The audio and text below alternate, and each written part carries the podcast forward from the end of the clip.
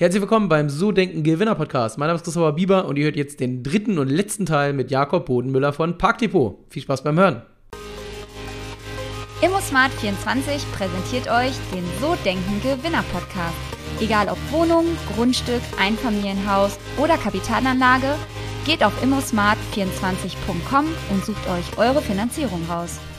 Ist denn sowas wie, es gibt jetzt so bei uns hier im Norden Brepark, sagt ihr bestimmt was? Ähm, relativ, also es gibt ja diese großen Parkgesellschaften. Sind das auch Kunden von euch oder ist das sozusagen wirklich dann in erster Linie so private Betreiber von Parkflächen? Also das ist eigentlich ganz interessant. Also der Markt ist eigentlich so typischerweise aufgesplittet in so zwei Gruppen. Das sind so Parkraumbetreiber, äh, wie Brepark wahrscheinlich. Ähm, und dann gibt es sozusagen die, die Techniklieferanten. Das ist so typischerweise ähm, Scheid Bachmann ist so ein Riesenunternehmen in, in, aus Deutschland. Ähm, die bauen eigentlich Technik, die bauen dann die Schrankenanlagen, die bauen die Bezahlterminals und so weiter und liefern die an Brepark. Und Brepark hat den Vertrag dann mit dem Eigentümer und kümmert sich um alles vor Ort. Mm, und ähm, wir sozusagen machen beides. Also bei uns ist es so, so, wir sind sozusagen Betreiber von den Parkflächen, wir bauen auch unsere eigene Technik. Ja, ähm, ja. Das heißt, wir würden, wir könnten entweder mit dem Drehpark ehrlicherweise zusammenarbeiten und denen unsere Technik liefern. Ähm, wir könnten aber auch ehrlicherweise direkt zum Eigentümer gehen und den ganzen und die Fläche Park übernehmen. Ja. Und die Fläche sozusagen übernehmen. Das ja. machen wir beides. Okay. Okay, sehr gut. Also habt ihr da nicht so viele Freunde in dem Bereich, aber, aber ansonsten ist das schon eigentlich eine ziemlich geile Geschichte. Also vor allen Dingen, weil man ja Kosten spart ohne Ende, so wie du das in der Technik gesagt hast. Äh, dadurch, dass ja das das teuerste ist, ähm, Mitarbeiter, Technikwartung und so weiter, Investitionskosten, hast du ja alles dann nicht mehr, außer die Kameratechnik. Und ich hatte auch gesehen, ich habe mich immer so gefragt, ähm, in der Recherche war dann aber relativ schnell klar, was ist denn, wenn einer einfach so rausfährt, ohne zu bezahlen, aber da kriegt, kriegt er eine Rechnung von euch. Äh, das steht ja so im, im, Prozess. Ähm, äh, ist ist es denn eigentlich so, also ich frage mich immer so als, ja, ich sag mal, Laie, man kann ja beim äh, Kraftfahrzeugamt schon irgendwie Daten rauskriegen, aber ich kann ja nicht einfach anrufen und sagen, ey, hier, welches Auto fährt denn, weiß ich nicht, der äh, gute Herr Scholz? Wie ist denn das, das ist ja das Kennzeichen, wo ist denn der, wo wohnt denn der privat? Also man muss ja da wahrscheinlich schon irgendwie so einen Zulassungsprozess, irgendeinen behördlichen Prozess durchlaufen, damit man das kriegt, oder? Oder ist das so einfach in Deutschland, wenn, wenn ich dir jetzt mein Kennzeichen gebe, dass du dann rausfindest, in dem Falle, wo die Firma ist, aber sag mal, ich hätte jetzt ein privates Auto zugelassen, dass du dann weißt, wo ich wohne? Ähm, also das ist tatsächlich in jedem Land so ein bisschen anders. Also tatsächlich in, in der Schweiz ähm, ist es zum Beispiel so, du kannst tatsächlich per SMS kannst du ein Kennzeichen schicken und du kriegst die Halterdaten zurück. Also das ist wirklich krass digitalisiert und irgendwie gar nicht so. Also in Deutschland würde man sagen, wahrscheinlich Datenschutz wäre irgendwie immer, äh, ja, würde man es irgendwie nicht so wollen. Ähm, in Deutschland ist es tatsächlich ein Prozess über das Kraftfahrtbundesamt.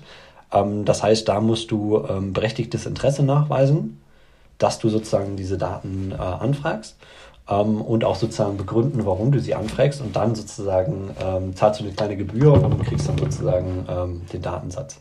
Okay. Das kannst du also sogar als Privatperson, also wenn du als Privatperson irgendwie, es steht jemand bei dir in der Einfahrt ähm, und du kommst da nicht mehr raus ähm, und der hatte sein Auto abgestellt, ähm, dann ist zum Beispiel so ein Grund, da kannst du als Privatperson auch zum Kraftfahrtbundesamt gehen und irgendwie ein Formular ausfüllen und kriegst dann sozusagen ähm, okay. die Informationen. Abgefahren. Ähm, Jakob, ich muss gleich noch ein paar Sachen zu dir fragen. Ich habe hier gerade tausend Fragen und wir haben gar nicht mehr so lange Zeit, aber so ein bisschen was muss auf jeden Fall noch rein in den Podcast. Ähm, ich würde gerne wissen, ey, das Ding gibt es jetzt seit drei Jahren. Also noch ganz kurz. Ihr seid, ein bisschen länger als drei Jahre am Markt. Ähm, Ihr seid unfassbar gewachsen. Ihr habt das jetzt gerade erzählt im Hintergrund, Finanzierungsrunde, sechs Länder. Ähm, sieht man alles noch gar nicht auf der Homepage. Ähm, schon mal sehr, sehr interessant. Äh, was ist denn das Ziel? Also geht das jetzt Richtung Unicorn oder ist es schon? Also das ist jetzt so mit den Mitarbeiterzahlen, je nachdem, ich weiß jetzt nicht, wie der Multiple ist, wie die Bewertung ist bei euch, aber ähm, ähm, wenn man mal so zurückrechnet und ihr da 5 Millionen eingesammelt habt, habt ihr jetzt ja wahrscheinlich eher einen zweistelligen Millionenbetrag, der da auf die Uhr geht. Ähm, von daher, ähm, oder vielleicht also, sogar noch mehr, je nachdem. Also Unicorn, ehrlicherweise, ähm, da sind wir, bin ich ganz transparent, auch noch ein ganz, ganz schönes Stück von entfernt. Also ähm, ich glaube, da sind wir noch, noch nicht in der Größenordnung, sage ich mal. Ähm, wir, ähm, uns macht es mega Spaß. Also wie gesagt, wir haben wirklich so ähm, die Firma gegründet mit echt vielen Freunden einfach. Ähm, und äh, mein Bruder, meine besten Freunde aus der Schulzeit irgendwie sind mein Mitgründer, ist irgendwie auch was mega Schönes. Ähm, uns macht es einfach, wir haben irgendwie eine, wir haben immer gesagt, wir wollen die Firma so aufbauen, wie wir selber auch Bock haben zu arbeiten. Deswegen, also wir haben einfach Spaß bei der Sache. ich finde es auch irgendwie geil. Also für mich ist es einfach auch so, ich kann halt irre viel lernen, einfach bei der Sache. Ähm, ich lerne jeden Tag irgendwas Neues. Ich komme ja auch in eine Position, wo ich dann auf so normalerweise niemals hingekommen wäre, kann irgendwie Sachen machen, ähm, die super, super äh, spannend sind. Ähm, und das geht echt viel mit. Wir geben den Mitarbeitern super früh Verantwortung. Ähm, die wachsen sozusagen mit der Firma mit. Ähm, und äh, das, das gibt mir auch eine mega Energie. Das finde ich mega geil zu sehen, wie so, wie so Leute ähm, sich entwickeln, wie die auch einfach Bock ähm, haben, sich zu entwickeln. Und bei uns ist so, wir haben irgendwie Handwerker, wir haben Softwareingenieure, wir haben irgendwie, wir haben irgendwie so mega die große Bandbreite an Themen, Themen die wir haben. Wir haben wie Hardware, wir haben eine kleine Produktionshalle, wir haben, äh, wir haben wirklich alles äh, irgendwie, was man sich so vorstellen kann, ähm, an Problemen und Herausforderungen auch. Ähm, und ähm, deswegen, also uns macht es mega Bock. Ähm, wir sind gerade noch echt so ganz, ganz am Anfang. Wir haben irgendwie, ja, bald irgendwie 1000 Parkflächen so im Portfolio und allein in Deutschland gibt es eine halbe Million. Das heißt, wir sind irgendwo, also wir sind noch ganz, ganz am Anfang von unserer Mission. Ähm, deswegen bei uns jetzt in, in, in nächster Zeit ähm, steht einfach auf der Agenda ähm, Wachstum, äh, Produkt ausbauen, äh, schauen, was wir sonst für geile, innovative Produkte bauen können ähm, und, und, und wo wir uns sonst so, ähm, in welche Themen wir uns sonst noch so reinfressen können ähm, und irgendwie ein geiles Team bauen, geile Culture behalten. Ähm, das, sind so, das sind so die Themen, die uns gerade umtreiben. Okay, aber es ist also ich merke schon noch nicht ganz so kannst noch nicht ganz so sagen, wo es hingeht, aber es ist ja auf jeden Fall schon eine krasse krasse Story. Ähm, ich würde gerne noch mal zu dir zu dir äh, ein, zwei Sachen fragen, bevor wir noch mal gleich ins Unternehmen zurückgehen, weil da sind so viele Dinge gerade. Ähm, ich glaube, wir müssen auf jeden Fall sowieso noch mal einen zweiten Podcast machen irgendwie in einem Jahr oder so, aber äh, vielleicht ist, ist, dann tatsächlich die Nummer noch mal in eine ganz andere Dimension gewachsen. Aber schon mal sehr sehr cool, vor allem weil es so ein Thema ist, was ja eigentlich jetzt nicht so mega krass ja, so dieses, so, so, wo man so sagt, ey, das hätte ich vermutet, dass da so ein Markt ist und da so eine, so eine Geschwindigkeit machbar ist. Das denkt man ehrlich gesagt nicht, wenn man so hört Parkflächen. Also ich weiß, ich äh, hatte jetzt ja im Vorfeld erzählt, ich mache ja Finanzierung und wir haben halt viele äh, Menschen, die kaufen gerne Parkplätze, weil die rechnen sich immer gut. Also daher wusste ich, dass man mit Parkplätzen Geld verdienen kann, aber dass das dann so digitalisiert werden kann und in so einer Zeit man da so ein Unternehmen aus dem Boden stampfen kann, das ist schon krass. Also ähm, deswegen zu dir, wie, wieso hast du das gemacht? Also du hast vorher gegründet, das heißt, du hast dich ja schon mal bewusst ähm, für eine Gründung entschieden. Und wenn du jetzt 29 bist und du hast 2016 das erste Mal gegründet, das heißt, du hast irgendwie Anfang 20 das erste Mal gesagt, so, ey, weiß ich nicht, vielleicht Bachelorabschluss. Äh, Attacke, auf geht's. So, also, ähm, aber wie kam das? Weil normalerweise der typische Deutsche ist ja so, ich gehe ins Angestelltenverhältnis. 90 Prozent sind irgendwie Angestellte ähm, und das ist ja jetzt auch nicht schlimm, aber ähm, es ist ja sehr ungewöhnlich dann zu sagen, hey komm, Attacke, ich machen wir als Unternehmer selbstständig. Dann hast du erzählt, diese Geschichte kam ja irgendwie durch vielleicht diese Idee in der Uni. Also warum das dann dazu gekommen ist, okay, das habe ich verstanden. Und dann auch USA und so weiter und so fort. Aber wie, wie, wieso nicht, wieso hast du nicht gesagt, hey, ich habe doch an der TU studiert, ich habe einen guten Abschluss, komm, ich mache ganz entspannt 50.000 Einstiegsgehalt irgendwo und dann gucken wir, was passiert. Also ehrlicherweise, ähm, das war schon so mein Plan. Also ähm, ich war schon so irgendwie auf dem Track, dass ich so sage, so hey, keine Ahnung, ich schließe mein Studium ab das ist mir wirklich so ein bisschen dazwischen gekommen, dass mein Kollege mich dann, der hatte mich im Supermarkt angesprochen und ähm, ich bin da irgendwie so ein bisschen reingerutscht, ähm, muss ich ehrlicherweise sagen. Also ich hatte das nicht so ähm, jetzt mir aus, ausgemalt, dass ich jetzt irgendwie Unternehmer werde, ähm, sondern bin da so reingerutscht und irgendwie ähm, habe ich einfach einen Prozess gemerkt, dass ich es irgendwie super geil finde. Und äh, ich, ich glaube, ich hatte schon immer so ein bisschen so ein, so ein Gen, dass ich so ein bisschen crazy Sachen auch irgendwie geil finde, so extreme Sachen. Und es war so eine extreme Erfahrung und ähm, ich hatte ähm, dann wirklich, als ich nach New York gekommen bin und da habe ich so viele inspirierende Gründer kennengelernt und einfach dieses Netzwerk kennengelernt und gesehen, was die auch für Firmen da zum Teil aufbauen. Und es hat mich dann auch so gewurmt, dass bei uns gar nichts funktioniert hat. Also bei uns war wirklich, äh, es war eine Leidenstour ohne Ende. Und, ähm, und irgendwie ähm, fand ich es super inspirierend. Ich bin da irgendwie so reingerutscht, ähm, ohne, ohne eine Idee von irgendwas zu haben, ohne jemals irgendwie in einem Unternehmen richtig gearbeitet zu haben. Ähm, und fand das dann so, ähm, so inspirierend, ähm, dass ich mir irgendwie, also ich bin zurück nach Deutschland gekommen und meine, meine Jungs, die waren dann alleine in der Firma. Und ich konnte mir nichts anderes vorstellen, als, also ich konnte mir nicht mehr vorstellen, in der Firma zu arbeiten, weil ich so, es hat mich natürlich auch noch so gereizt, dass ich das äh, irgendwie, irgendwie mal hinkriege, auch eine Firma zu gründen, die erfolgreich ist. ähm, dass ich, also ich konnte mir zu dem Zeitpunkt das einfach nicht mehr vorstellen dann, ähm, dass ich das nicht nochmal probiere. Und ähm, was ich auch so gemerkt habe, genau das Thema, was du gerade gesagt hast, so Parkplätze, ähm, ist erstmal intuitiv nicht interessant. Und das sind immer so die Märkte, wo ich intuitiv sage, hey, da könnte was Interessantes dran sein. Also eigentlich so dieses konterintuitive äh, Denken. Also mit dem ersten Startup, wir wollten ja, wir hatten dann irgendwie so die Vision auch teilweise irgendwie das nächste Instagram zu bauen. So das Coolste, was es irgendwie gibt. So weißt du, so irgendwie, hey, wir bauen Instagram, irgendeine geile Plattform. So, es gab mal Videos, jetzt kommen Live-Videos. Ähm, wir, wir machen da was mega Cooles. Und ähm, dann habe ich so, das hat mir auch, äh, ich hatte so einen Mentor in New York, ähm, bei dem wir dieses Programm durchgelaufen sind. Und der hat immer gesagt: so, hey, Jungs, unsexy Business, B2B, ähm, das, ist, das ist das Erfolgsrezept. Ähm, und hat uns da super viel mitgegeben, wie er über, über Unternehmen denkt. Und als ich das Parkbusiness gehört habe, wusste ich so, hey, das, das ist mega interessant. Ja, mega. Ähm, was treibt dich an? Also du hast gesagt, klar, du arbeitest mit deinen teilweise besten Freunden zusammen, du willst was entwickeln. Aber was ist die Vision? Wo soll es hingehen für dich? Also willst du das die nächsten 20 Jahre machen oder klassisch, ähm, wenn man Investorengelder aufnimmt, ist ja eigentlich so ein Exit-Fall irgendwann meistens der Fall. Also, was ist, das ist ja auch dein zweites Unternehmen, nicht so dein erstes, das erste, was ja sehr groß schon ist. Aber was ist so dein, deine Vision? Wo soll es hingehen? Ähm, also, ähm, ich glaube nicht, dass ich es mein, mein ganzes Leben lang machen werde, ehrlicherweise. Ähm, also jetzt ähm, kann mir gut vorstellen, das noch irgendwie zehn Jahre zu machen. Ähm, ich sag mal, ich, ich habe immer so das Gefühl, so Parkdepot ist für mich und auch für, für unsere Mitarbeiter einfach so der Ort, wo man einfach viel lernt. So, und, und das treibt mich krass an. Also ich habe wirklich so, so krass das Gefühl, dass man, dass, dass man in dieser Firma einfach wachsen kann.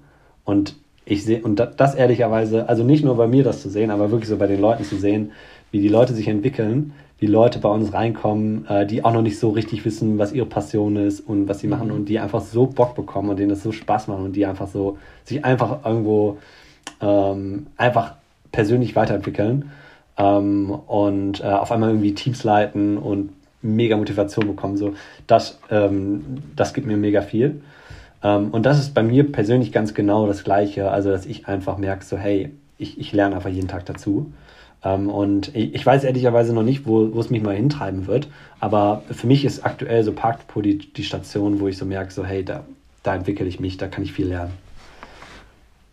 Okay, und wenn du ähm, jetzt mal so drüber nachdenkst, Geld, ist das auch ein Thema? Also ich meine, Geld kommt ja dann irgendwann mit, mit so einer Unternehmung, wenn es erfolgreich läuft. Ist das auch ein Treiber für dich oder ist das eher so eine nette Nebensache? Also, ähm, ähm, zwei, zwei Sachen dazu. Also ein Investor von mir hat mir mal gesagt, so, Jakob, ähm, der hat immer so weise Sprüche, der sagt immer so, ähm, also du kannst irgendwann sagen, ähm, dass Geld dir dass das Geld egal ist, aber das solltest du erst machen, wenn du so viel hast, dass es dir wirklich egal ist. ähm, sagt ja mal so, ja, nein. Aber bei mir tatsächlich, also bei mir war tatsächlich Geld nie so, ähm, nie ein Anreiz. Also tatsächlich, ähm, und ich finde so, ich habe auch mal darüber nachgedacht, ich finde so, bei mir ist auch ein ganz guter Proof. Ähm, also ich bin gerade in meinem Zimmer, ich habe irgendwie so ein 8 Quadratmeter Zimmer. Ähm, ich, also ich habe meinen Lebensstandard seitdem ich äh, Student war, äh, nicht gesteigert. Also ich gebe nicht mehr Geld aus und ich, für mich, ich bin auch irgendwie gar nicht so, also mir gibt das auch gar nicht irgendwie viel äh, irgendwie Geld auszugeben. Deswegen, also für mich ist Geld fast eher so, hey, so wie du am Anfang hm, gesagt hast, so ähm, Geld muss man sich auch irgendwann einfach überlegen, ist fast eine Belastung, äh, weil du es dann irgendwie ausgeben musst und, und was auch immer. Und wenn, also für mich, Geld ist eigentlich ja äh, nicht so relevant. Okay, nicht der, nicht der, nicht der Riesentreiber. Ähm, wenn wir jetzt mal, ich würde gerne noch eine Sache wissen, weil das bei dir sehr interessant. Du hast ja gesagt, du hast du dieses erste Startup-Streaming-Bereich, auch klar, FC Bayern, großen Kunden, aber es lief halt eigentlich nicht. Ähm, dann das zweite Mal wolltest du es dir auch beweisen und das hast du, glaube ich, jetzt, man kann schon sagen, das ist jetzt schon ein Erfolg. Also wer das schafft in drei Jahren, das ist schon der Hammer. Ähm, aber was waren so die größten Unterschiede? Warum würdest du sagen, hat das eine funktioniert, das andere nicht? Also was war so was waren so die Entscheidungen, die guten Entscheidungen, warum es vorher nicht geklappt hat und dann auf einmal funktioniert hat. Weil ich meine, du bist ja derselbe Mensch, weißt du so. Äh, und trotzdem, das eine hat irgendwie nicht funktioniert und das andere hat funktioniert. Lag es jetzt, und ich sage ja wahrscheinlich nicht nur an der Idee, sondern also es mag mit Sicherheit einen Einfluss gehabt haben. Aber was waren so die größten, vielleicht äh, als Gründer, was waren die größten Entscheidungsunterschiede, warum es geklappt hat? Also, ähm, also vielleicht so grundsätzlich habe ich gemerkt, also ich habe echt einen großen Freundeskreis aus dem Studium, äh, wo viele Leute mit mir angefangen haben zu gründen. Und wir sind alle beim ersten Startup komplett gescheitert. Also eigentlich alle.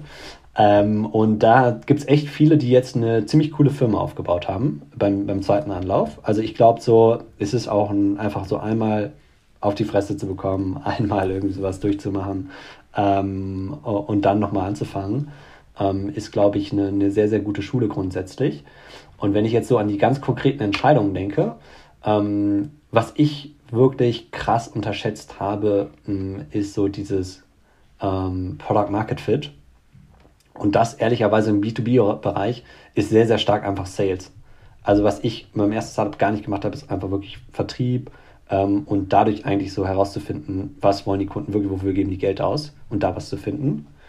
Ähm, das ist so das eine, was ich ähm, ganz, ganz anders gemacht habe im ersten Startup. Und das zweite ist ähm, Fokus. Also ähm, das habe ich ehrlicherweise, ich bin nach New York gekommen ähm, und ich im ersten Startup, wir haben wirklich alles, wir haben etliche Gründerpreise gewonnen, wir waren immer auf irgendwelchen Pitch-Events, äh, ich habe Podcasts aufgenommen, ich habe wirklich alles gemacht, nichts gegen Podcasts, Podcasts sind ja cool, aber ich habe wirklich so super viele Sachen einfach gemacht. Mein Mitgründer hat dann angefangen, ein Produkt zu entwickeln, obwohl wir es noch gar nicht verkauft hatten und so. Ne? Mm, und da sind wir reingekommen und äh, Thomas Korte, das ist der Leiter von diesem Programm, der hat als allererstes gesagt, so Jungs, keiner redet mehr mit Investoren, keine Zeile Code wird mehr geschrieben, so alles wird abgebrochen. Ähm, wir machen jetzt nichts anderes, als dass ihr bis morgen mal mit fünf Kunden sprecht und mal herausfindet, was wollen die überhaupt. So, und ähm, und es war halt immer so, und das war so die ersten zwei Wochen. Und dann die zweiten zwei Wochen war so, okay, jetzt haben wir irgendwie herausgefunden, was die wollen. Jetzt bauen wir einfach mal den ersten Prototypen. Und dann machen wir auch nichts anderes. Und dann die nächsten Wochen waren irgendwie so, okay, jetzt haben wir irgendwie Prototypen gefunden und wissen für wen. Und jetzt gehen wir zu Investoren und jetzt bauen wir ein geiles Pitch-Deck und jetzt kümmern wir uns um Investoren.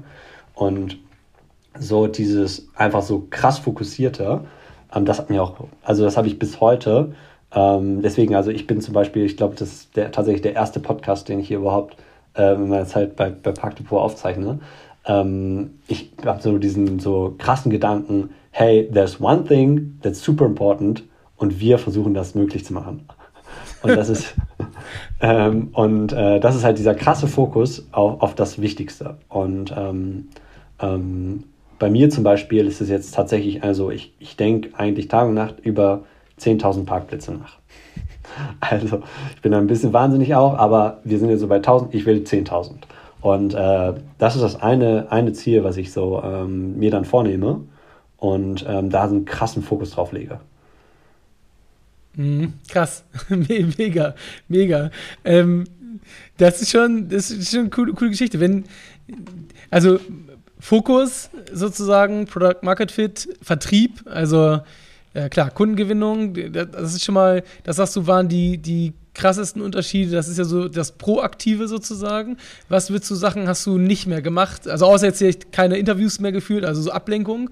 Aber was war, was war so das, wo du sagst, okay, das waren so vielleicht auch Fehler, die vorher da waren?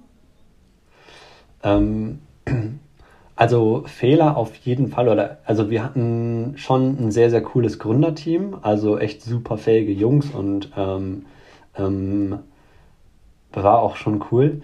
Ähm, oder also der eine hat auch gerade seine Firma an Facebook verkauft, also der hat auch irgendwie ähm, nochmal was mega Erfolgreiches gegründet und die, der eine arbeitet jetzt bei mir, ist ein super guter Mann und äh, der, der, der letzte auch.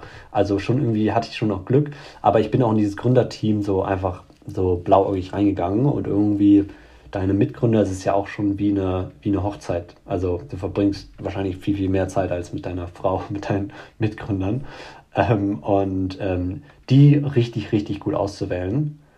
Ähm, und, ähm, und, und das habe ich, glaube ich, jetzt auch schon beim zweiten Startup war mir das super wichtig, weil ich, wie gesagt, am Ende war ich bei meiner ersten Firma allein in der Firma ähm, und, und ähm, alle anderen sind rausgegangen. Und jetzt, das war mir auch super wichtig, dass ich da einfach Leute habe, die ich super gut kenne. Deswegen, ich habe ja irgendwie Best Friends und, und Family ungefähr in der, in der Firma. Ähm, und die ich ganz genau kenne und wo ich auch weiß, hey, mit denen, mit denen habe ich auch Bock, irgendwie zehn Jahre ähm, das Ganze aufzubauen. Ähm, das habe ich auch nochmal ganz anders gemacht, sozusagen in der zweiten Gründung. Mega. Ähm, Jakob, wir, ich hätte, ich, normalerweise, wenn du dir mal andere Folgen anhörst, hätten wir jetzt noch so zwei, drei andere Themen gehabt, da sind wir jetzt gar nicht zu gekommen. Ähm, trotzdem will ich jetzt die Zeit nicht überstrapazieren. Letzte Frage äh, für, den, für den Podcast heute. Ähm, du hast jetzt ein Unternehmen gebaut, was jetzt, ich würde auch gar nicht sagen unerfolgreich war, aber auf jeden Fall vielleicht nicht so funktioniert hat. Und ein zweites, was aber jetzt unfassbar abgeht gerade. Ähm, was würdest du nochmal so als Kernessenz, wenn du es nochmal so in ein, zwei Sätzen zusammenfasst, jemandem mitgeben, der gerade irgendwie an dem Punkt steht, dass er gründet oder gerade gegründet hat? Und was würdest du dem mitgeben nochmal so an, an ein, zwei Punkten? Don't do it. Ähm, nein, Schatz. Ähm, ähm, ähm, was würde ich dir mitgeben? Hm, nimm dir Zeit, auf jeden Fall Product Market Fit zu finden. Das ist das absolut Essentiellste. Ähm, neben der zweiten wichtigen Sache und das ist dein Gründerteam. Und das muss irgendwie zusammenpassen. Und da nimm dir die Zeit, mach dir, liest dazu Bücher, red mit Leuten, red mit Experten, ähm, die sich vielleicht im Markt schon auskennen ähm, und, und such das wirklich wie, wie ein Verrückter. Ähm, und hör alles andere auf, mach dir keine Gedanken um das, was dir deine Eltern erzählen, was irgendwelche Gründer-Podcasts, egal was. So, versuch einfach Product Market Fit für deine Sache zu finden. Hab da einen krassen Fokus drauf. Ähm, das ist, glaube ich, so das, das Essentiellste. Und stell dich auf eine wilde Zeit ein. Ja, sehr cool. Jakob, ey, mega. Ich äh, äh, bin mir sicher, dass wir nochmal sprechen müssen, auch wenn du dann viel zu tun hast. Aber ähm, vielleicht das erste und auch dann vielleicht das äh, zweite Interview, wenn es nochmal eine Nummer größer ist. Ähm, vielen, vielen Dank für die Zeit. Das hat mir mega Spaß gemacht. Das ist äh, richtig cooler Inhalt gewesen. Und ähm, ja, ich bin gespannt. Äh, vielleicht ist ja, wenn der Podcast online geht, auch schon äh, public, wie die Gründe war. Und ähm, da kann man ein bisschen was vielleicht von ableiten. Aber auf jeden Fall vielen Dank für deine Zeit. Ähm, hat mega Spaß gemacht. Und und äh, danke, dass du im Podcast warst. Ja, danke dir. Hat mir auch Spaß gemacht. Das war Teil Nummer drei. Ich hoffe, du hattest ein bisschen Spaß und ja, wenn es dir gefallen hat, dann hinterlass gerne Rezension, bewerte den Podcast, schreib auch gerne mal eine E-Mail an christopher.sodenkengewinner.de oder teilen bei LinkedIn. Ich freue mich auf jeden Fall auf dein Feedback und freue mich, wenn du dann nächste Woche zum nächsten Interview wieder mit dabei bist. Ciao, ciao.